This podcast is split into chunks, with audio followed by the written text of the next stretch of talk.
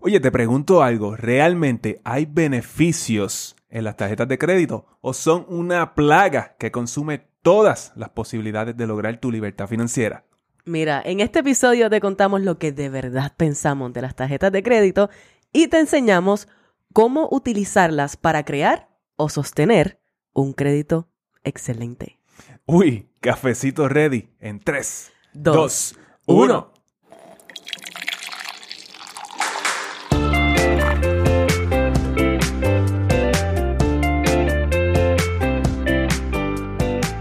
Saludos y bienvenidos a Café on a Budget, tu expreso hacia la libertad financiera. Te habla tu host, Manuel Vidal, y me acompaña la mejor money coach de todo el mundo y todo el universo, su Hailey Matos.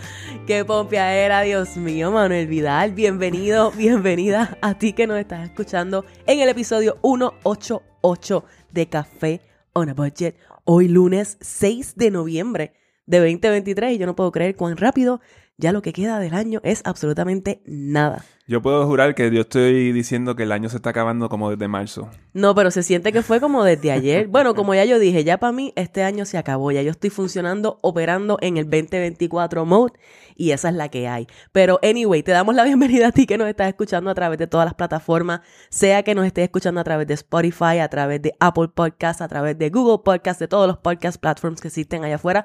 Gracias a ti que te das a la tarea de dejarnos un rating de 5 estrellas, de dejarnos un review, de dejarnos un saludo por allí a través de Spotify, a través de Apple Podcasts. Gracias a ti que también nos ves a través de YouTube y sabes que si estás viéndonos a través de esa plataforma te agradecemos si le das like, si le das share, si le das subscribe a este canal para que nos ayudes en el algoritmo y también le podamos llegar a muchas otras personas que como tú están buscando la libertad financiera y no menos importante, te damos las gracias a ti que estás fielmente los domingos y los lunes a través del canal 85 y 285 de Liberty a las 4 de la tarde, que estás allí, mira, haciendo ese double shot de café on a budget. Felices de tenerte, sea por donde sea que nos estés viendo, que nos estés escuchando. Te abrazamos en este día y te damos la bienvenida a este episodio que yo sé que va a estar genial y que va, te lo vas a usar completito, así que quédate por ahí. Uy, eso es mucha información. La misma información de siempre, tú sabes que esto es todas las semanas para que tú te acuerdes dónde es que yo encuentro Café on a Budget. Si alguien te pregunta por ahí, mira,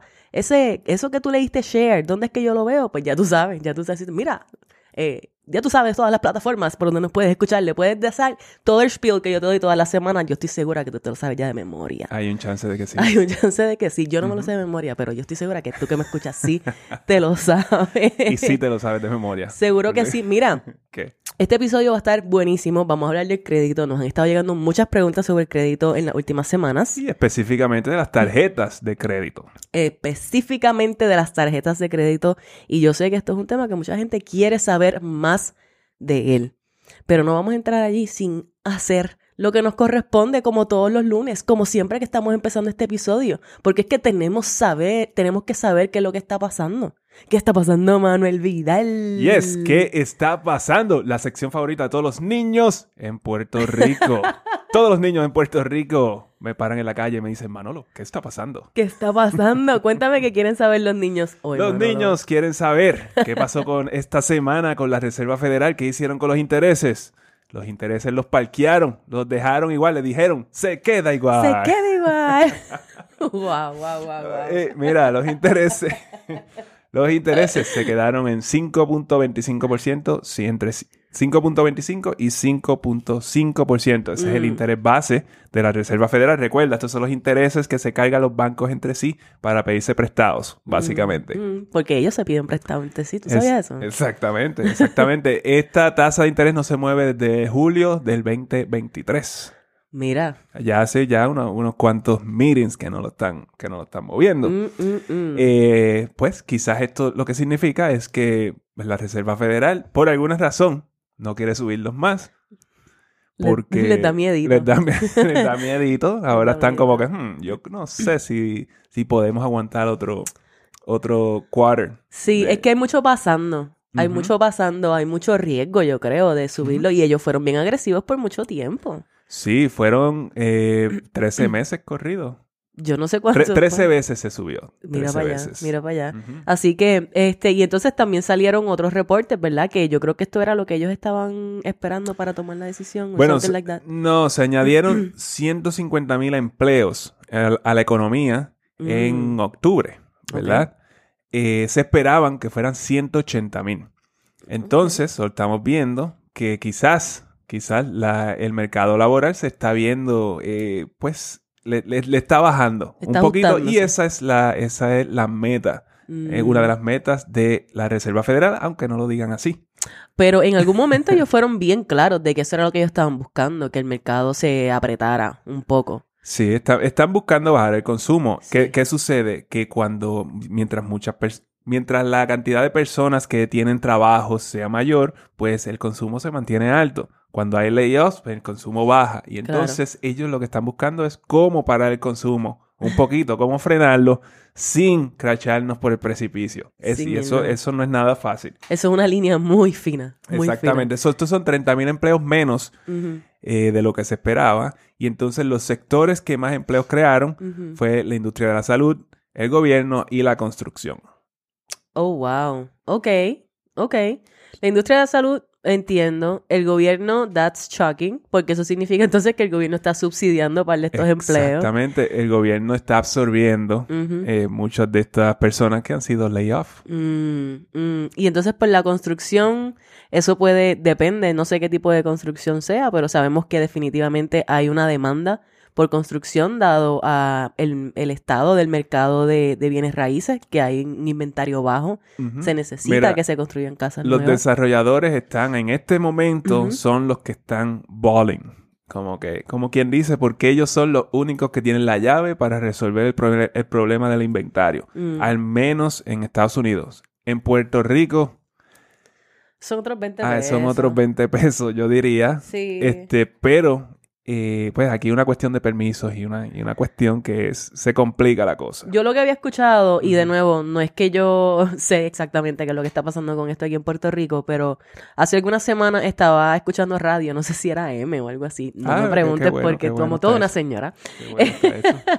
Y entonces eh, alguien estaba hablando y estaban explicando que, que aquí durante el periodo de María y todo esto, bueno, desde antes, desde la crisis que hubo en 2008-2012, eh, pues como una crisis en, en, en este mercado de las bienes raíces tan devastadoramente, pues ese mercado de los desarrolladores se desapareció. So, esa infraestructura no existe. No existe suficientes personas con la experiencia como para eh, generar la construcción que se necesita, por la cual hay demanda en este momento. So, se necesita que, número uno, aparezcan desarrolladores nuevos, porque no hay suficiente. Y número dos, darle tiempo para que estos desarrolladores obtengan la experiencia que ellos necesitan como para tener entonces un, un, un mercado más robusto. Eso hace sentido, eso hace sentido, pero en Puerto Rico realmente necesitamos propiedades nuevas, lo que necesitamos es rehabilitar las cientos de miles, las 300 mil casas que hay allá afuera que están Mm, abandonadas. En cuanto a la, a la parte de la parte re- el real estate eh, residencial, Residencial. las propiedades están ahí. Claro. Simplemente necesitamos quien meta mano. Claro, pero para ambas necesitamos Sí. entonces personas que le metan a la construcción y por eso es que yo creo que fue en el episodio pasado, estábamos hablando de que mira, si a ti te interesa toda la construcción, hay un área de oportunidad allí que claro, no es fácil, hay mucho trabajo, bla, bla, bla, pero hay personas que están dispuestas a hacer ese trabajo y los que estén dispuestos a hacer ese trabajo le van a poder sacar bastante beneficio, en mi opinión. Yes, eso está, de- con eso, con eso tenemos para otro episodio, realmente. Pero por Así el que- momento los intereses se quedan igual, Los ese es el punto. intereses se quedan iguales. Eh, y, en cuanto a cuál es el futuro de esto, probablemente terminemos el año eh, con los intereses exactamente iguales. Ya hay traders que están apostando a que van a bajar el año que viene. ok. Eh, yo no creo que eso vaya a pasar, pero... sí. Manuel se sostiene firme en que él piensa que no va a pasar. No, yo pienso que no va a pasar. Bueno, pero- el tiempo dirá. Exactamente, Mint, una de las aplicaciones que nosotros eh, recomendamos aquí para hacer budgeting, se va a pique. Que y se fue en enero del 2024, ya Mint no existirá. Así que si tú eres de esos usuarios, Son 3.6 millones de usuarios que van a buscar para dónde irse o qué hacer. Eh, la razón, bueno, no sé, Credit Karma absorbió Mint hace tiempo y ellos han estado tratando de hacer dinero con eso y no han Ah. podido. Mm. Esa es la razón.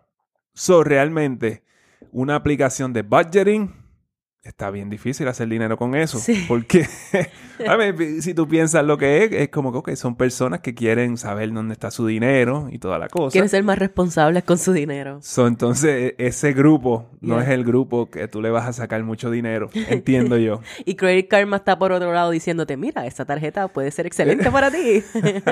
como que los valores como que quizás Y no Credit alinean. Karma ahí es donde hace el dinero. El, el Credit Karma te da toda esta información de gratis, pero como ellos hacen el dinero es vendiendo tarjetas de crédito.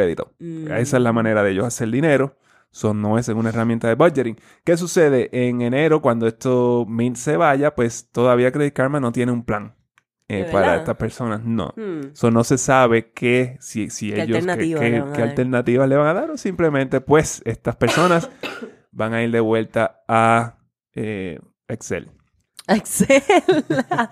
y mira, eh, claro, si tú eres un usuario de Mint, hemos, tenemos clientes de consultas que esa es su aplicación de predilección.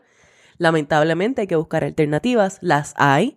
Eh, hay personas que se están mo- moviendo a YNAB, You Need a Budget. Estaba viendo otra aplicación que yo no estaba consciente de ella y ahora mismo se me escapa el nombre.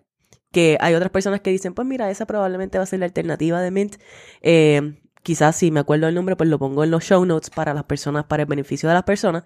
Y pues nada, ustedes saben que nosotros utilizamos Every Dollar, que es la aplicación de, de Ramsey Solutions y una aplicación que también es gratis, tiene una versión que es premium pagando una membresía. Alternativa hay, claro está, eh, lo, lo bonito de Mint y lo que le gustaba a mucha gente es que tú podías entrelazar muchos aspectos de tus finanzas personales, de tus cuentas de retiro, eh, y podías tener un outlook mucho más holístico de lo que eran tus finanzas y lamentablemente pues ya eso no va a estar ahí. Sí, en Every Dollar lo único que tú vas a tener ahí es lo que es budgeting y ya está. Exactamente. So, no, hay, no hay información de otras cosas. A, a mí me funciona. eh, Para mirar las otras cuentas, pues simplemente usamos otros métodos. Es que le cua. Pero bueno. Pues ya lo eh, sabe. Habrá que ver qué se hace con eso. Eh, por último, el IRS aumentó los límites de contribuciones para el 401k eh, y las IRAs también para el 2024. Ok.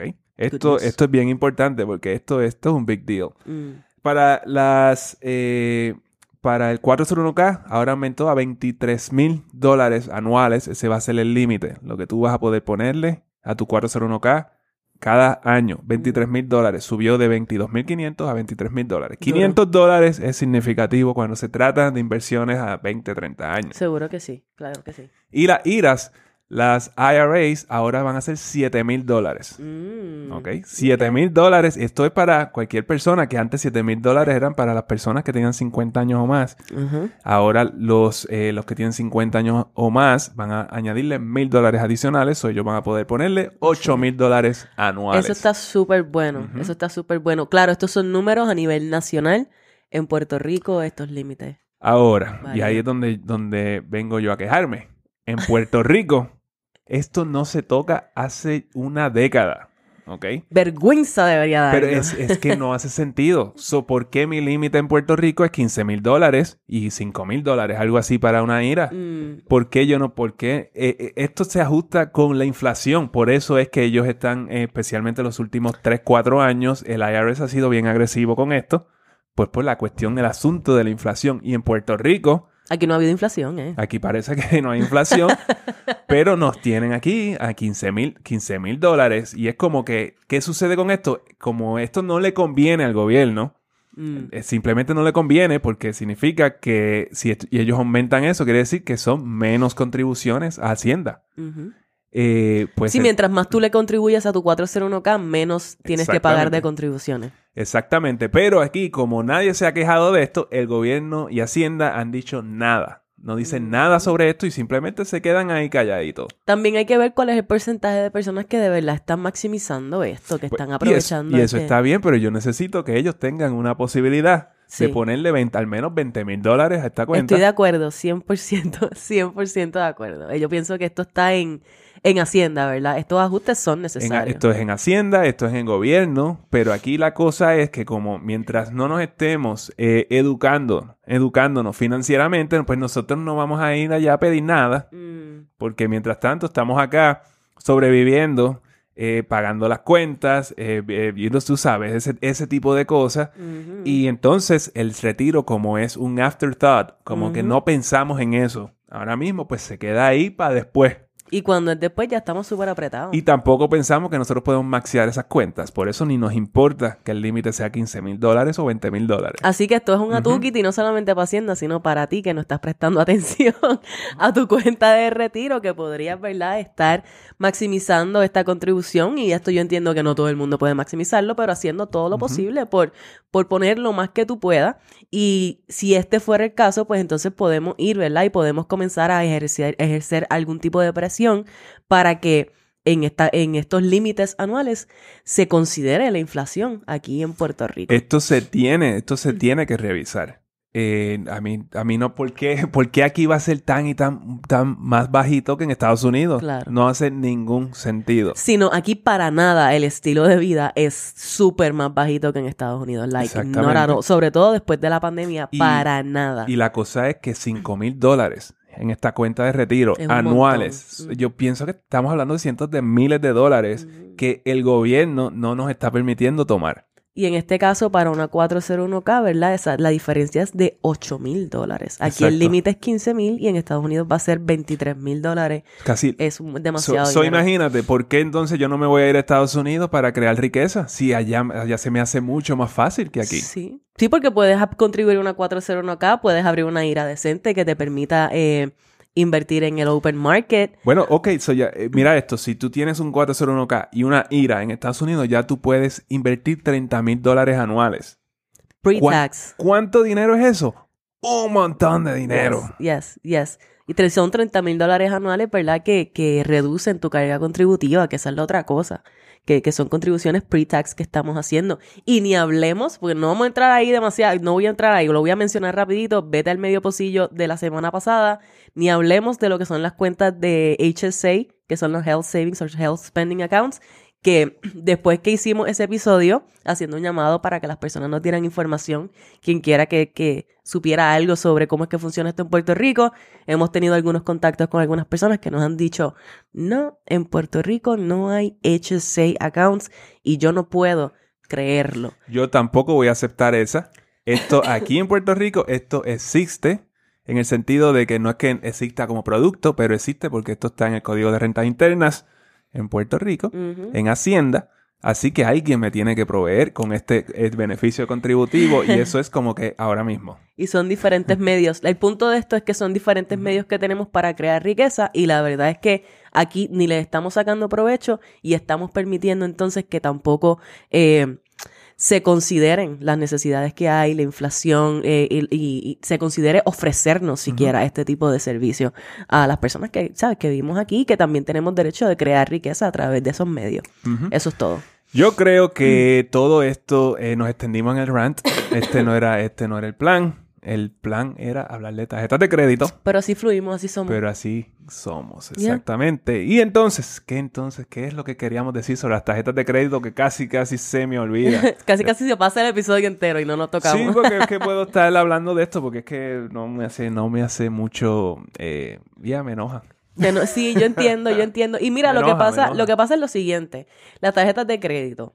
Yo creo que estamos mucho más pendientes a las tarjetas de crédito, a los puntos de las tarjetas de crédito, a los supuestos beneficios que tenemos con las tarjetas de crédito, que no es que no los haya, no le vamos, te vamos a dar eh, los pros y los contras. Vamos a hablar de todo eso aquí, así que no te vayas. Pero yo pienso que parte del enojo puede ser que le estamos poniendo tanta atención a las tarjetas de crédito y no le estamos prestando atención a estas otras áreas que tienen un potencial mucho más grande. 100%, 100%, qué bueno que tú traes eso porque en el retiro, en estas cuentas de retiro, ahí es donde está el dinero real. Mm. En esos puntitos de tarjetas de crédito, ahí no hay nada. Eso es, eso es, eh, ¿cómo es? Breadcrumbs. Son No, breadcrumbs. eso, eso son migajas.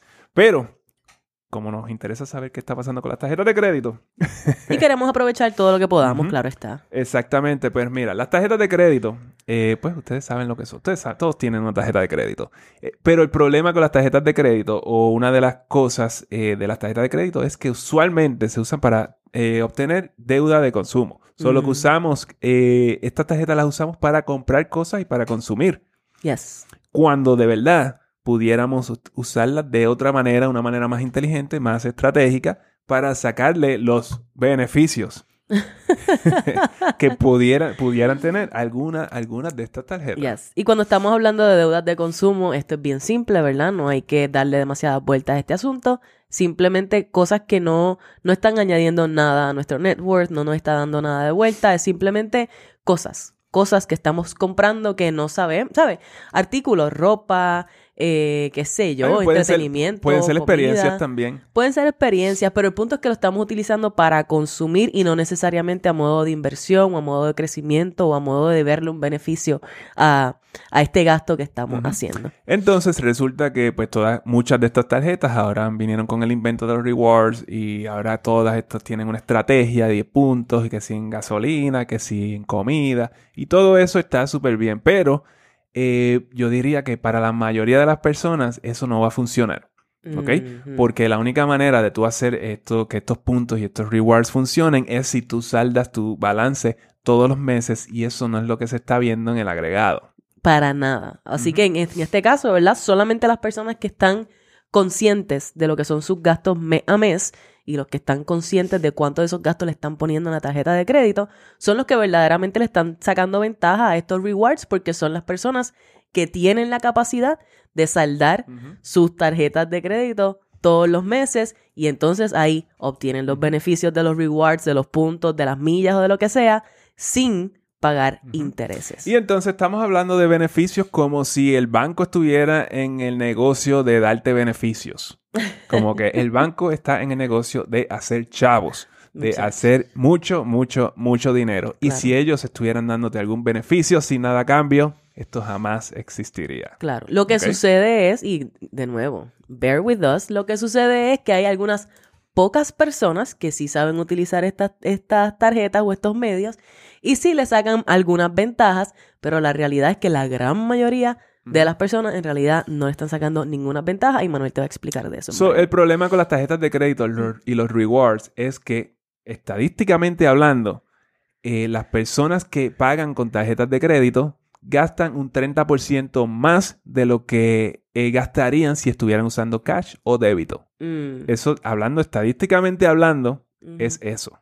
Según Ese es el problema más grande. Yes. Y quizás tú digas, no, en mi caso, pues mira, la realidad es que si tú no estás haciendo un plan de gasto, si tú no estás diciendo, ok, yo de comida no me voy a gastar más de tanto, o de whatever, de shopping no me voy a gastar más de tanto, y tú estás usando tu tarjeta de crédito, pero te estás manteniendo dentro de esos límites, pues no hay ningún problema.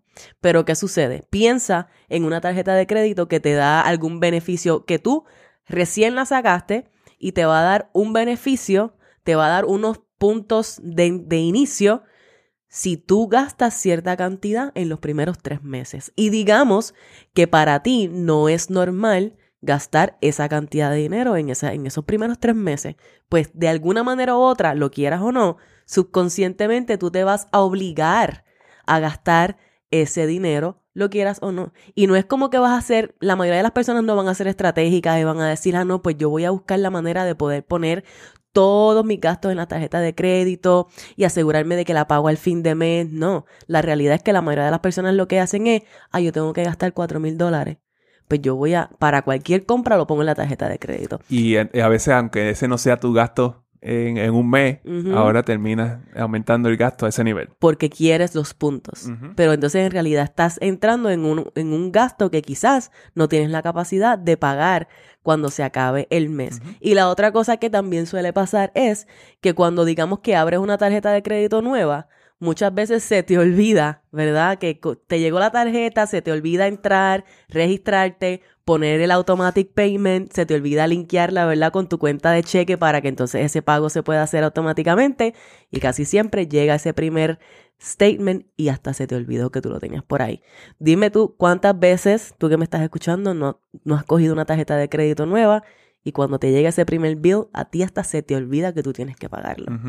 Y ahí entras en la, estadi- en la estadística donde más de la mitad de las personas que tienen tarjetas de crédito cargan balance mes a mes. Esto se llaman, esto se les conoce como los revolvers. Revolvers. Exactamente, Jesus porque Christ. cargas, eh, cargas eh, eh, balance mes a mes arrastra los intereses y toda la cosa. Eh, cuidado con estas tarjetas que no tienen interés por un año, porque ahí, se te olvida también, si no te organizas muy bien, eh, cuando llegue el año no tienes los chavos para... Sí, o no estás haciendo una estrategia para pagar lo que sea, ¿verdad? En el año. Esos son, you know, son diferentes formas en las que se nos olvida y que salimos perdiendo. Y la cosa es que cuando tú no pagas tu balance mes a mes, tú estás perdiendo dinero, no importa cuál sea el porcentaje de, eh, cashback ni de rewards que, que tenga. Sí, sí, sí, sí. Y la realidad es que esta, estas personas que permiten que se le cargue entonces este balance mes a mes son las personas que pagando entonces eso, esos intereses y esos fees y toda la cosa, están subsidiando a aquellos que sí son responsables y están pagando todo el balance. Exactamente. Así es como funciona esto. Eh, si no existieran los que no pagan a tiempo, los que dejan el, balance mes a mes, los que están haciendo las cosas bien, no pudieran eh, sacarle, beneficios. sacarle los beneficios que aparentemente esto tiene. So, Esto sí que es un zero-sum game. literalmente. Es como que para que unos ganen, otros tienen que perder. Literalmente. No es como que el banco va a decir, ah, no, si todo el mundo está haciendo este juego bien, seguimos dándole los puntos. No, se acabaron los puntos. Se acabó, se acabó. Ya no hay, se acabó. Ahora hay otra forma de hacer que entonces tú caigas en deuda, definitivamente. So, las personas que tienen eh, empíricas o puntajes crediticios subprime. Estos son los que se conocen. Son los, este es el, más bajito en cuanto a empírica se refiere, que es entre 580 y 619. Ellos ponen más del 60% de sus compras en las tarjetas de crédito. Con rewards. Con rewards. So, estamos persiguiendo los puntos y buscando estos puntos, acumulamos, pagamos intereses. Entonces, ¿qué sucede? Estos consumidores ganan 1 un dólar 80 centavos en rewards y pagan 6 dólares 40 centavos en intereses. Sí, eso terminas pagando 3.5 veces más de lo que recibiste en los beneficios, verdaderamente. dime tú, dime tú si eso es negocio. Lamentablemente no es negocio. Y tú me vas a decir, no, que a mí no. Bueno, quizás tú no, pero hay 25 mil otras personas que sí. Y yo te lo digo, a mí a veces, a mí se me ha olvidado a veces, ¿me entiendes? yo tengo tarjetas de crédito con rewards y a mí a veces se me ha pasado, eh, qué sé yo, le, le tengo el pago mínimo automático para que no se me olvide, para obviamente no pagar eh, eh, tarde y cuando me toca ir y pagar, ya tengo un cargo, ya tengo un fee, ya pagué intereses. Porque es que pasa, tú tienes que ser bien organizado, tú tienes que tener una estructura, tienes que tener esto automatizado. Y para tenerlo automatizado tú quieres asegurarte entonces que ese dinero siempre esté ahí disponible en tu cuenta de cheque. y esto, esto necesita que tú tengas un orden y una estructura en tu vida. Y lo que sucede con las tarjetas es que eh, tú realmente tú tomas la decisión de pagar con la tarjeta de crédito, o muchas personas lo hacen así, para no tener que gastar tu cash en, lo que sea que estés comprando. Entonces, psicológicamente, hay un efecto en usar, entre usar la tarjeta de crédito y usar la tarjeta de débito o el cash. So, te duele más usar el cash y el crédito, pues parece como que si no, como que lo estoy, estoy cogiendo lo que quiero eh, lo que me quiero llevar me lo estoy llevando. Sin que me cueste. Y es como que yo siento como que no pagué por él. Sí, pero vas a pagar. no te apures. te va a tocar pagar. Exactamente. Es cuestión de tiempo, ¿no? Eh, esta es la cosa y, simplemente es, hay que estar conscientes de esto. Yo creo que es bien importante que nos acostumbremos a ver estos gastos como si sí estuvieran saliendo de nuestra cuenta de banco. Siempre y cuando tú veas los gastos de tu tarjeta de crédito como cash, como si estuvieran saliendo de de, tu tarjeta de débito, de tu cuenta de cheques, eso tú no vas a tener ningún problema. Siempre y cuando tú lo veas así, porque entonces te, van, te vas a mantener dentro de los límites de tus ingresos. Sí. Y eso es lo que queremos, eso es lo que estamos buscando. Pero yo pienso que ya si tú caes en ese juego de, ay, voy a usar la tarjeta de crédito porque me duele menos, pues ya ahí, ya ahí estás usándolo como no se supone. Ya ahí, ¿verdad? Ya ahí lo que eso nos dice es que eh, psicológicamente hablando, tú estás notando una diferencia entre lo que es el crédito y entre lo que es el cash que tú tienes disponible y ya eso va a tener un impacto en Porque tú entonces no vas a querer sacar ese cash como quiera para tú pagar el balance, ¿me entiendes? Exactamente, exactamente. Porque no quieres que la cuenta baje. Y entonces, pues ya eso, eso está defeating todo el purpose de la tarjeta Y de los rewards. Y ahora entonces tú te ves en la posición de entonces estar pagando, el, haciendo el pago mínimo en la tarjeta de crédito porque ahora no te no quieres soltar el, el cash. Exacto. Eh, y eso hace, a mí, para mí eso hace mucho, mucho sentido. Yeah. So, y eso no es lo que queremos hacer. Eso y no yo creo que si tú, y si tú estás en esa posición, pues entonces tú no estás en posición de usar una tarjeta de crédito, entonces tú deberías usar débito y cash y olvidarte de los rewards Por y el todo lo demás momento. por el momento. Eso no quiere decir que te va a quedar así en lo que tú trabajas tu mindset, porque ahí es donde está el issue ahora Hay que trabajar esa relación que estamos teniendo con el crédito, la relación con el dinero y lo que pensamos que el crédito verdaderamente pensamos que es otro, que es dinero adicional que tenemos y no, simplemente es una herramienta que tenemos, un vehículo para hacer pago y vamos a hablar de los pros en breve, ¿verdad? Pero el punto es que aquí los bancos que te están dando estas tarjetas de crédito, esto es un negocio de hacer dinero. ¿Sabes? Tú no puedes ver esto como que, ay, este banco me está dando todos estos beneficios. No, requiere que tú seas bien disciplinado de nuevo. Y si tú no tienes esa disciplina, tú vas a pagar. Y vas a pagar a través de los intereses, que si te estás dando cuenta, ¿verdad? Los intereses están en 20 y pico por ciento, 28, 29, 30 por ciento, eh, en la mayoría de las tarjetas de crédito, dependiendo de tu, de tu empírica. Eh, obviamente, cada vez que tú pasas esa tarjeta, ¿de qué otra manera? Alguien me preguntó en estos días, ¿qué beneficio le sacan los bancos a estas tarjetas de crédito? ¿De qué otra manera ellos hacen dinero?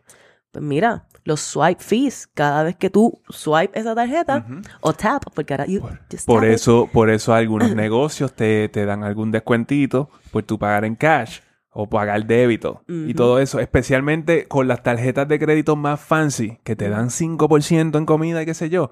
Esa, esas tienen un swipe fee más, Más alto. alto. Entonces, ¿qué quiere decir esto? Que esto afecta los precios de las cosas que estamos comprando allá Exacto, afuera. So, cuando vienes a ver, nosotros realmente estamos subsidiando eso. El banco no está poniendo ni un peso Nada y ellos ver. generan 15 billones al año en esto Nada más. ver. Exactamente. De hecho, no sé si re- obviamente te vas a acordar, pero ahora que estuvimos en New Orleans en estos días, estábamos notando que yo no sé si esto es algo mandatorio que hay en la ciudad o en, en el estado, pero cuando íbamos a algunos restaurantes, algunos tickets decía, esto es lo que tú debes, pero si pagas con tarjeta de crédito, eh, te vamos a cobrar un 3% adicional. O en el menú decía, los precios se reducen por un 3% si pagas en efectivo. Sí, el lenguaje te lo ponen de de diferentes fe- diferentes maneras. formas, pero todo lo que significa es que si tú pagas con tarjeta te va a salir 3% más caro, lo que sea que tú pediste. Exacto. Y es por eso mismo, porque ese es, eh, ese es el fee que se le está cobrando a ellos por utilizar o por, por hacer las transacciones con tarjetas de crédito. Y yo he visto negocios por allí eh, donde te dice, ah, Discover, como que este por ciento. te- si usas Discover por Mm. alguna tarjeta de crédito en específico, te cobran más. Y, y, y, y I mean, y esto es lo que está subsidiando todo esto. El banco no está poniendo ni un peso. ¿Y de qué otra manera el banco hace dinero? Pues mira, con los membership fees, con los annual fees de muchas de estas tarjetas. Si tú estás escuchando esto, probablemente eh, tú has estado interesado o interesada en, en evaluar lo que es travel hacking. Y yo entiendo cosas como estas. Yo también, yo estoy buscando la manera de sacarle provecho a esto lo más posible. Pero yo te estoy diciendo, ¿verdad? Que esto requiere mucha disciplina, requiere que uno esté, eh, que tú no tengas tiempo no solamente para monitorear los gastos que tú estás haciendo con las tarjetas de crédito por lo general, sino también para tú estar al pendiente. Si tú rompes a sacar tarjeta y tú empiezas a ver cuáles son los fees de cada tarjeta, que si vas a darle downgrade una vez esa tarjeta cumpla el año para que no te cobren el fee de nuevo, que si cuándo es que se que, que tengo que pagar las mensualidades, Cuando que si se cuánto- expiran los, lo- lo- lo- ¿Cuándo los se puntos? expiran los puntos? ¿Cuántos son los puntos que tengo con cada tarjeta? Que eh, hay otra cosa más que es bien importante. Eh, ay, whatever. Ah, en, ¿en qué me van a dar más cashback? ¿Cuál de estas tarjetas es la que mejor me beneficia para hacer compra, para echar Ah, gasolina, sí, para comprar? Porque yo, yo he visto gente que tiene 17 tarjetas de crédito. Y entonces, Ajá. eh, eh, esta es para gasolina, esta es para la compra, porque para tratando de maximizar esos puntos. Y eso está excelente, pero tú tienes que estar tan y tan organizado, como Tienes dice organizado. Suhaili. Tú tienes que establecer un sistema para tú hacer esto. Y si tú apenas puedes monitorear tus gastos del día a día, ¿qué te hace pensar que tú vas a poder administrar 17 tarjetas de crédito para cada una para un propósito diferente. Ese es el punto. Ese es todo el punto, ¿verdad? Yo quiero las 17 tarjetas de crédito. A mí, si tú has escuchado mi historia, tú sabes que yo tenía millones de tarjetas de crédito antes cuando no habían rewards, antes cuando esto no funcionaba de esta manera. Ahora yo lo veo, yo.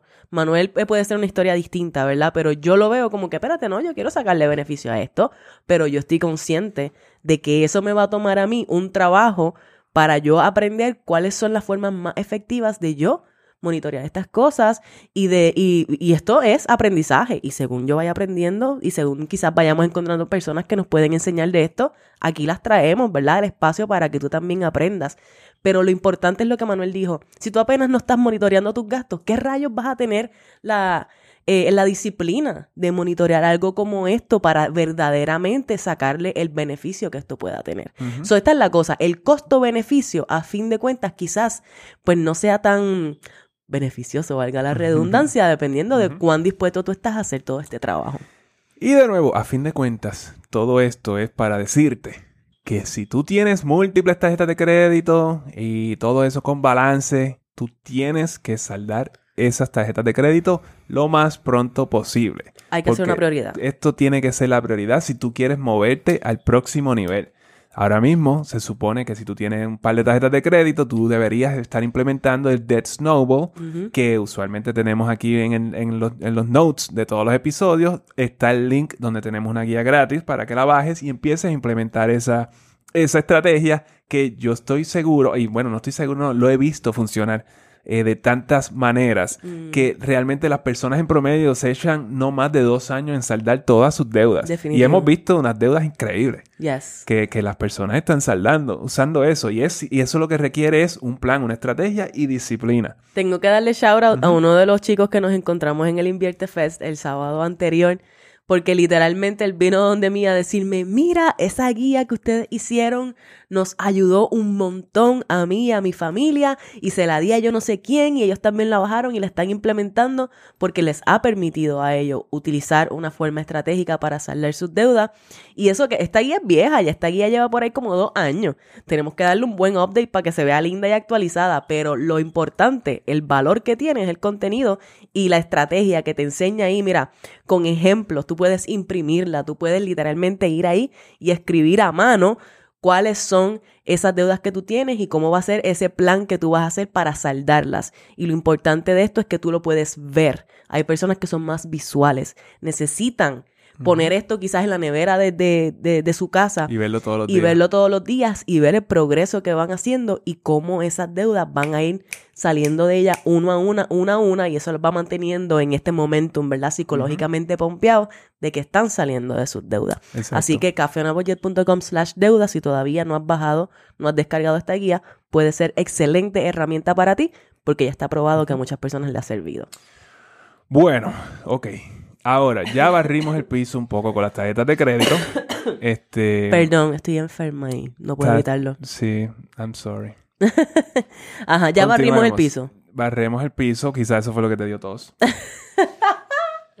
ahora vamos a hablar, ahora vamos a hablar de ¿para qué sirven las tarjetas de crédito? Ahora, eh, digamos de los beneficios reales. Ahora no estoy hablando de beneficios, estoy hablando de beneficios. Ok. No, no es entre comillas. No es entre comillas, es, son beneficios reales. Yo, yo no pensaba que Manuel iba a llegar aquí con beneficios porque como él vino tan rajatabla a decirte que las tarjetas de crédito, no, no, hay beneficios. estamos, estamos, hay ciertos beneficios. Cuéntamelos todos. Número uno es pues, crear crédito. Una mm. tarjeta de crédito te va a ayudar a crear el crédito, a sostener el crédito eh, que tienes, a mejorar, a reparar el crédito. Para esto sí es una herramienta excelente. ¿Por qué? Bueno, porque este es el primer indicio que le va a dar, la primera señal que le va a dar a un banco eh, para decir si tú eres eh, worthy de, que, de prestarte dinero. Cuán responsable tú eres con una tarjeta de crédito. Dice, le dice al banco cuán importante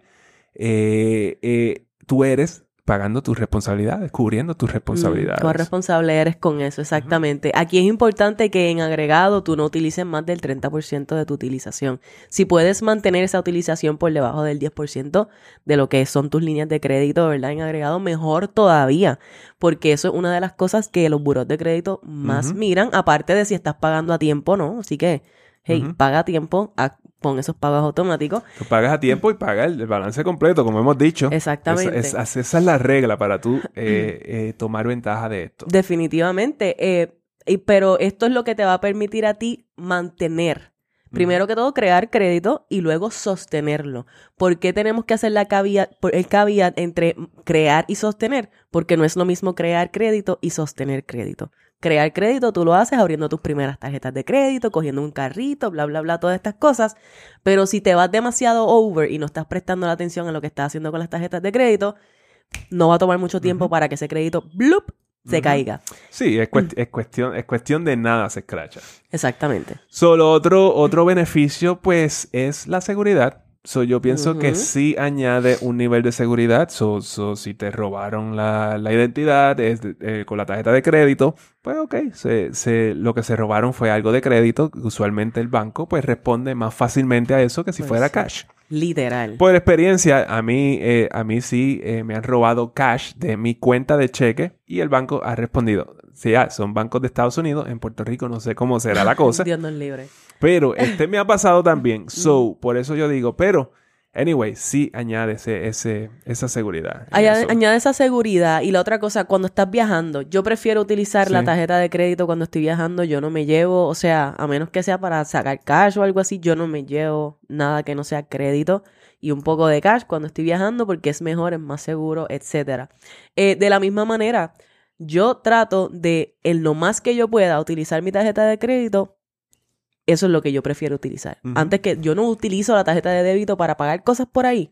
Like at all. la- Sí, at pero all. eso, pero eso, eso llevó un proceso. Estuvimos años sin usar una tarjeta de crédito para eh, crear ese hábito y, y- y usar las tarjetas de crédito como, eh, como cash. Yo pienso que eso es importante, sin mencionarlo, lo hemos dicho antes, pero nunca está de más repetirlo, eh, para nosotros poder crear esa disciplina de poder vivir dentro de, de within our means, como dicen por ahí, dentro de nuestros límites, nosotros eliminamos el uso de, una de la tarjeta de crédito por un año o más. eh, para asegurarnos de que podíamos utilizar, de que, de que hacíamos los ajustes necesarios para solamente utilizar lo que teníamos disponible. Y una vez esa disciplina se creó, pues entonces comenzamos a incorporar otras tarjetas de crédito a nuestra vida y así sucesivamente. Y ya han pasado muchos años desde que, desde que hicimos esa transición. En este momento yo uso tarjeta de crédito para todo lo que yo pueda, para todo lo que yo pueda. Y claro está, a fin de mes, eso está monitoreado, eso está en mi presupuesto monitoreado, esas transacciones de la tarjeta de crédito, always, y a fin de mes se paga entonces Ujú. ese balance en completo. Eh, lo otro que son eh, cosas buenas de las tarjetas de crédito son los rewards y los puntos con todos los caveats que hemos hablado hasta este momento. Ujú. ¿ok? Esa es la única manera. No simplemente porque te ofrece puntos una tarjeta de crédito es una buena idea. Yes. Y esto, y esto es genuino, ¿verdad? Hay, hay beneficios, pero esto es un poco más intrínseco de lo que, de lo que no, no vamos a cubrir todos estos puntos aquí, ¿verdad? En este momento, la manera de tú aprovechar la mayor cantidad de puntos. Esto requiere diferentes estrategias, esto requiere que quizás tú abras diferentes tarjetas de crédito, tú no quieres abrir todas las tarjetas de crédito a la vez. Hay estrategias para eso, para tú entonces asegurarte de que abrir estas líneas de crédito no están afectando tu empírica, por esos hard inquiries y todo esto. Hay maneras de tú hacer esto, quizás dándole tu código a otra persona, ¿verdad? Para que a través de ese link de afiliado esa persona abra su cuenta y entonces eso te da a ti algunos rewards.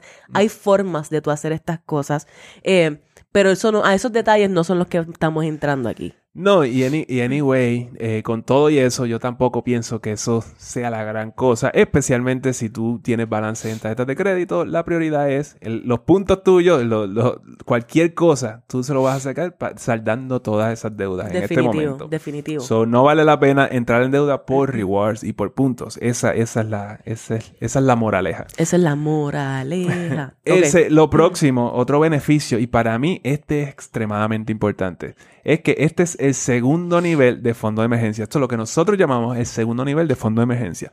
¿Qué sucede? Tú tienes tu fondo de emergencia de 3 a 6 meses de gastos esenciales. La cosa se puso tan y tan y tan mala. La macacoa te cayó de una manera increíble y tú gastaste ese, ese fondo de emergencia. Mm, entonces necesitas más tiempo. Ahora es que tú tienes el crédito, tienes las tarjetas de crédito para tú, con tu capacidad crediticia, seguir cubriendo y seguir sobreviviendo en lo que este, tú sales de, de- de- de la situación, de la crisis. Del boquete. So, esto estamos hablando de que ahora tiene dos niveles. So, so, es como que cuando uno piensa que algo va a salir mal, Mm, eh, o que uno, que uno va a perder la casa, o qué sé yo, algo, alguna situación este, financiera bastante catastrófica, todo tiene que salir mal para llegar a ese punto, ¿verdad? Que es highly unlikely. Ajá. Pero entonces, por eso tú tienes entonces dos niveles de fondo de emergencia. Porque Ujú. muchas personas piensan que la tarjeta de crédito es para emergencias y yo le digo no. So, eso es después de que tú eh, eh, gastas tu fondo de emergencia. Entonces estamos hablando de que se puede incurrir en tarjetas de crédito, en deuda de tarjetas de crédito. Pero ¿qué es lo que verdaderamente pasa? Aquí está la realidad del asunto. La mayoría de las personas, por lo menos la, ma- la mayoría de las personas con quienes nosotros hablamos, eh, utilizan sus tarjetas de crédito para sus gastos normales. Right. Y entonces están, están cargando con un balance mes tras mes. Y puede que tengan o no tengan algo en sus ahorros como fondo de emergencia. Y entonces ocurre algo, te cae la macacoa, como Manuel dice, perdiste un empleo, te enfermaste, lo que sea. Y te fuiste como si nada a las millas a través de lo que tenías en tus ahorros, fuera, fuera suficiente o no, te durara lo que te durara. Y ahora entonces tienes que llegar a las tarjetas de crédito, pero ¿qué sucede? Que tú ya tienes parte de esa utilización comprometida en, en compras de por ahí, en otras cosas que quizás no eran necesarias y no puedes utilizar el beneficio de que esto sea tu segunda línea de defensa como un fondo de emergencia en caso de que suceda algo. La mayoría de las personas cuando les cae la macacoa ya no tienen la capacidad crediticia para entonces poder, eh, para que las tarjetas de crédito les, sal- les salven de caer en una posición aún peor. Exacto. ¿Y qué es lo que sucede? Pues entonces terminan viéndose en una situación en donde caen en un espiral negativo y entonces terminan pues quizás teniendo que caer en quiebras y cosas así, porque no le dieron la oportunidad a la tarjeta de crédito de hacer su función, que es de estar ahí disponible después de tu fondo de emergencia, por si acaso necesitas cubrir con algún tipo de necesidad. 100%, 100%. Y por último, otro beneficio de la tarjeta de crédito es que esto pudiera ser como apalancamiento para, por ejemplo, un negocio. Digamos que, digamos que pues, tú no tienes deuda de tarjeta de crédito, tienes tu crédito excelente, tú vienes y pides una tarjeta de crédito con un eh, con 0% de interés por un año, te compraste un vagón de algo, no sé qué, de tu negocio que vas a, de- que vas a comenzar a vender, lo vendes en seis meses, sale la tarjeta de crédito, te quedas con los profits. Right. Eso también mucha gente lo hace, pero de nuevo, tú no puedes tener eh, Mm. ninguna, tú no puedes estar usando esta tarjeta de crédito así como consumo y arrastrando eh, mes- Sí. este balance mes a mes, porque si no, no vas a tener la capacidad de tú hacer este tipo de estrategia. Ya, ya, hay gente, lo que pasa es que pensamos erróneamente que el crédito está ahí para usarlo, ¿verdad? Ay, el crédito es para usarlo. Como si fuera ingreso. como si fuera ingreso. No, el crédito es una herramienta. El crédito es una herramienta que puede ser una herramienta de riqueza, como Manuel dice, porque la realidad, la forma en la que yo lo veo, las tarjetas de crédito te permiten a ti, si las usas responsablemente, sostener una buena empírica. Porque esto es lo más que tú utilizas, tus tarjetas de crédito, probablemente. Sostener un, un buen, eh, un buen credit score que a ti entonces tú, tú quieres ese credit score para más adelante si quieres invertir en un negocio, pues entonces tienes los mejores términos posibles. Si quieres comprar una propiedad de inversión, si quieres comprar tu propia casa, te permite tener un crédito saludable para que luego tú, puedas ir e invertir, obtener activos que añadan a tu net worth, que añadan, ¿verdad?, a tu riqueza y no como una herramienta de endeudamiento, que es lo que hacemos la mayoría de las personas. Imagínate cuál es el mensaje que tú le estás dando al banco cuando el banco vea todas estas las líneas de crédito que están ahí súper limpias y es como que todo está, este, todos los meses se ha pagado. E- El mensaje claro es que tú eres una persona de confianza para ellos prestarle dinero. Y por eso es que te suben el- la línea de crédito a veces, sí. by the way. Hay personas que se asustan, no te asustes. Si te suben la línea de crédito, eso no es luz verde para que gastes más. Eso es simplemente, esto está añadiendo eh, capacidad a tu, a tu, a tu capacidad crediticia. So, esto te va a ayudar con tu empírica. El banco te está diciendo, mira, te puedo prestar más. Good si job. quieres, Exacto, si quieres. Exacto. o si lo necesitas. Y tú lo recibes. Tú no vayas a decirle, no, no, bájame, bájame. No, no, no, déjalo así. Déjalo así, que no hay ningún problema. El punto es que no utilices eso como excusa para entonces ir y ponerle más al balance. Entonces, eh, bueno, pues como estamos hablando de todo esto de las tarjetas de crédito y del, de la empírica y el credit score y toda la cosa, eh, es importante que cómo, eh, saber cómo podemos usar las tarjetas de crédito para crear crédito o, o para eh, reparar el crédito que tenemos ahí más o menos, eh, más o menos tambaleándose. Claro. o no tenemos historial de crédito. So, la cosa es que hay unas cuantas tarjetas de crédito por allí que te van a permitir, aseguradas, que te van a permitir lograr esto. Tarjeta de crédito asegurada lo que significa es... la- las tarjetas de crédito por lo general son líneas no aseguradas, unsecured, porque no hay, eh, no hay No hay nada... colateral. No hay un colateral, no hay dinero, no hay nada. Ok, pero cuando tú necesitas reparar tu crédito, pues existen tarjetas de crédito aseguradas. Cuando necesitas crear crédito, que quizás no tienes nada, ninguna línea de crédito abierta, pues estas tarjetas de crédito aseguradas te permiten tener una línea de crédito, pero eh, son aseguradas porque tú has contribuido un dinero como colateral para poder tener entonces esa línea de crédito abierta. Exactamente. ¿Y qué sucede? Que como tú no tienes historial de crédito, pues probablemente a ti no te aprueban una tarjeta de crédito. So, ahora, estas líneas aseguradas, pues ellos no te van a hacer una indagación en el crédito Mm. porque el colateral es lo que está dándole, eh, te está dando esa capacidad crediticia. Tú vas, seguro. Exactamente, ese es el seguro. So, la primera tarjeta que es buena para esto es la Discover It. It. Eh, eh, IT. De, depósito, tiene un depósito de mínimo de 200 dólares que es reembolsable. Tiene cashback de 2% en, en gasolina y restaurantes. No tiene annual fee. Y a los 7 meses te permiten tra- transicionar a una línea de crédito no asegurada y te devuelven eh, tus 200 dólares. ¿Cuál es el punto de esto? Que a pesar de ser una tarjeta de crédito asegurada, pues tiene cashback. So, puedes, Eso tener, cool. puedes tener los beneficios que te ofrece una tarjeta de crédito normal y te va a ayudar entonces a crear eh, el crédito o a reparar el crédito que tienes. Y está bueno porque estas estas líneas lo que requieren es que tú ya tengas la capacidad y la disciplina de ya haber ahorrado un poquito de dinero y tú poder ir y decirle, mira, tengo 200 dólares, aquí está, dame mi tarjeta. Exactamente. Ahora, la próxima es eh, este, el problema que veo con la Discover es que la Discover, pues no la cogen en todas partes, ¿verdad? No. Eso, eso es lo que tengo entendido. Yo no tengo Discover, pero eso es lo que me cuentan. So, la próxima es la US Bank Cash Plus. Esto es una visa. Ahora sí, la visa la cogen en todas partes, ¿verdad? bajo las piedras. So, el, el depósito mínimo de esta es un poquito más alto, es 300 dólares. So, esto lo que quiere decir es que tú tienes que depositar, depo- depositar con ellos 300 dólares y ellos te van a dar una esta tarjeta de crédito asegurada, esta línea de crédito por 300 dólares y va a tener un cashback 5% en ciertas compras, yo creo que hasta 2 mil dólares o algo así. Una loquera así. Este, y no tiene, no tiene fees anuales y también te permiten eventualmente tr- transicionar a una línea de crédito no asegurada.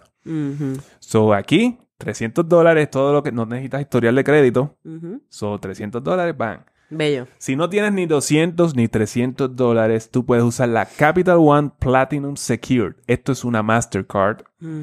Entonces, esta, lo, esta no, tiene, no tiene cashback, no tiene annual fee, no tiene nada de eso, pero el depósito eh, puede ser tan bajito como 49 dólares. So, 49 dólares es lo que necesitas eh, para tú empezar a hacer Comenzar. crédito ahora mismo, sin tener ningún historial de crédito, estar en quiebra, lo que sea. Pero, pero esto te va a ayudar con eso. Bello, bello, bello, bello. Y esto es lo mismo, no cashback, no annual fee. A los seis meses te permite entonces transicionar a una línea de crédito no asegurada y te devuelven tu depósito. So, mi punto con todo esto es que no hay excusa para no tener un buen crédito, realmente. No, o sea, y entendemos que cosas pasan, ¿verdad? Hay veces que después no sabemos lo que no sabemos, como siempre estamos diciendo aquí. El punto es que aun si tú acabas de, de pasar por un momento difícil, quizás erradicaste una quiebra o lo que sea, nunca es tarde para uno comenzar a implementar hábitos saludables cuando se trata de tu manejo de recursos mensuales y del manejo de tu crédito. Mira, en seis meses, tú no, eh, tú, es increíble la cantidad de, de, progreso que tú puedes tener con tu crédito. Solamente en seis meses, no importa si tú has pasado por una quiebra, por todo eso. Si tú solamente te enfocas en, en eso, en aumentar tu crédito. Exacto. Pero es importante esas dos cosas para que no caigas, para que no caigas en el mismo problema de deudas nuevamente, sobre todo si vienes, ¿verdad?, de un proceso de haber pasado por una quiebra o haber, eh, tiene, estás bien apretado con tus deudas, pues para no caer en ese mismo problema, tenemos que comenzar a, a, trabajar con el fundamento, que es esa planificación, ese monitoreo de gastos, saber cuánto está entrando, saber cuánto está saliendo, asegurarnos de que estamos viviendo dentro de nuestros límites, que no estamos recurriendo entonces a esa tarjeta de crédito para terminar de cubrir gastos de la casa, que no, eso no debe ser así. Si tú te estás dando cuenta de que tus gastos básicos no los puedes cubrir con tu ingreso, pues entonces ahí tiene que haber una estrategia para que tú puedas aumentar tu ingreso. ¿Ok? Aquí no se va a resolver nada si tú piensas que, ah, pues yo cubro con el crédito. No, eso puede ser algo bien temporero, pero bien, bien, bien temporero. Aquí el enfoque es cómo yo entonces hago más dinero, si ese fuera tu caso. Eh, el punto es que esto de las tarjetas de crédito puede ser beneficioso, pero es bien handled with care. Esto no puede, esto tú no puedes utilizarlo a lo loco sin prestarle atención y esperar que te salga bien. Así no es como funciona. Si tú piensas que lo estás utilizando por los beneficios, tampoco a lo loco te va a funcionar. Necesitas tener un buen plan y un monitoreo de gasto y necesitas aprender a monitorear las líneas de crédito que tienes disponibles para que las puedas saldar todos los meses. Y sí, yo creo que si ahora mismo tú no puedes controlar el gasto o tienes, tienes ese tipo de problema, tú tienes que mantenerte alejado o alejada de las tarjetas de crédito por el momento. En lo que tú aprendes, tú aprendes a, controlar todos tus gastos, a poner límites en, tu, en tus gastos. Y entonces tú puedes decir como que, oh, pero es que esto de poner límites y eso, eso no es lo mío. Pero pues vas a tener que poner límites porque eh, o tú lo haces voluntariamente o bueno, o la vida te los pone. La, vida te va a poner estos límites, pero es, por eso es que es mejor hacerlo voluntariamente. Es mejor hacerlo voluntariamente porque lo que sucede es que cuando esperamos a que sea el sistema quien nos ponga los límites, ahí es cuando aprietan los límites de verdad y no se siente lindo. No se siente lindo, ¿verdad? Que ahora no es que tengo límite, es que ahora no tengo posibilidades. Y el punto de tu poder sostener un buenos hábitos con tu crédito y con tu presupuesto es que esto te da posibilidades. Ese es el punto. Tú quieres tener alternativas, tú quieres tener líneas de crédito abiertas, disponibles, con dinero disponible para cualquier cosa que suceda. Tú quieres poder hacer este tipo de cosas, pero si estamos utilizándolo eh, irresponsablemente, pues en algún momento se te van a cerrar todas las puertas y tú no quieres estar en esa posición. Es demasiado estresante, es demasiado estresante. Cosas importantes que para concluir que quiero que te lleves, no cierres líneas de crédito. Hay personas que, que, les cogen miedo al hecho de tener tarjetas de crédito y quieren ir y cerrar líneas de crédito. Tú no tienes que cerrarlas, no tienes que cerrarlas, no pasa nada. El que tú las tengas la línea de crédito abierta no significa que tienes que usarla. Si no quieres utilizarla porque estás yendo a través de un proceso de reestructuración o lo que sea, escóndela, bótala, haz algo con ella, pero no cierres la línea. Si yo tengo líneas de crédito abiertas que hace más de casi 20 años que están ahí abiertas y yo no, yo no las he usado. No, para nada. Pero eso te ayuda con tu crédito, ¿verdad? Eso te ayuda con tu crédito. Establece pagos automáticos, importante. Pon automáticamente esos pagos. Ahora, Tienes que estar pendiente a lo que es tu presupuesto y a cómo está fluyendo ese dinero a través de tus cuentas de banco, automatizar lo más posible para que entonces puedas cubrir con esos pagos sin ningún tipo de problema. Y lo último, que para mí fue bien útil en algún momento, en tus tarjetas de crédito setea alertas para cuando los balances suban de cierta cantidad. Porque hay veces que se nos olvida y no estamos monitoreando y rompemos a pasar la tarjeta y mira, si tú pones una alerta que diga, si la tarjeta pasa de 3 mil dólares, tírame una, una alerta. Pues mira, te va a llegar un email, te va a llegar un texto y tú vas a decir, ah, espérate, ¿qué pasó? ¿Cómo, que es que, ¿Cómo es que me pase de esa cantidad? Déjame mirar. Y te va a obligar entonces a Y otra, otra cosa también que puedes hacer es que si tu, si tu límite, si tu límite de crédito es 5 mil dólares, eh, entonces tú puedes ponerle entonces un límite para dos mil dólares, que no pase de dos mil dólares. la, tarjeta va a declinar cuando llegue, cuando llegues a dos mil dólares, mm. pero eso te da un aviso de que, oh, llegué, llegué aquí. Claro. No, no es que no tengas la capacidad crediticia, es que no deberías, no debes pasar de ahí. Y estas son diferentes formas en las cuales tú estás poniendo tus límites y no estás esperando a que sea el banco, el sistema, lo que sea, poniéndote los límites a ti, que era lo que estábamos diciendo. Así que déjanos saber qué te pareció este tema, ¿verdad? Yo pienso que hay mucho más que se le puede sacar. Yo estoy loca por traerte mucha más información sobre estas las tarjetas de crédito. Me encantaría saber qué preguntas tienes, qué dudas, qué miedos, qué eh, experiencias has tenido tú con la utilización de tarjetas de crédito, cuáles son tus tarjetas de crédito favoritas, si es recurrente para ti cargar balances o no. Queremos saberlo todo de cómo tú estás utilizando las tarjetas de crédito y cómo te podemos ayudar a través de este journey. Déjanos saber tus comentarios a través de Spotify. Siempre nos encanta leerte por allí. Lo recibimos con mucho amor, con mucho cariño. También nos puedes escribir a través de las redes sociales. Sabes que nos ves a través de Facebook, a través de Instagram y también nos puedes escribir en cafeonabudget.com slash contact y allí o Don Manolo o esta servidora te vamos a leer lo antes posible. Yes. Lo único que no me gusta de Spotify es que no te, puedo, no te puedo escribir para atrás, pero sí lo leo. Siempre lo leemos y lo publicamos, así que un millón, un millón, un millón de gracias por todo ese cariño que recibimos por allá. Bueno, así que nada, los dejamos con esto. Esto fue como que un montón de información. Yes, I know. así que nos vemos la semana que viene porque esto fue Café on a budget.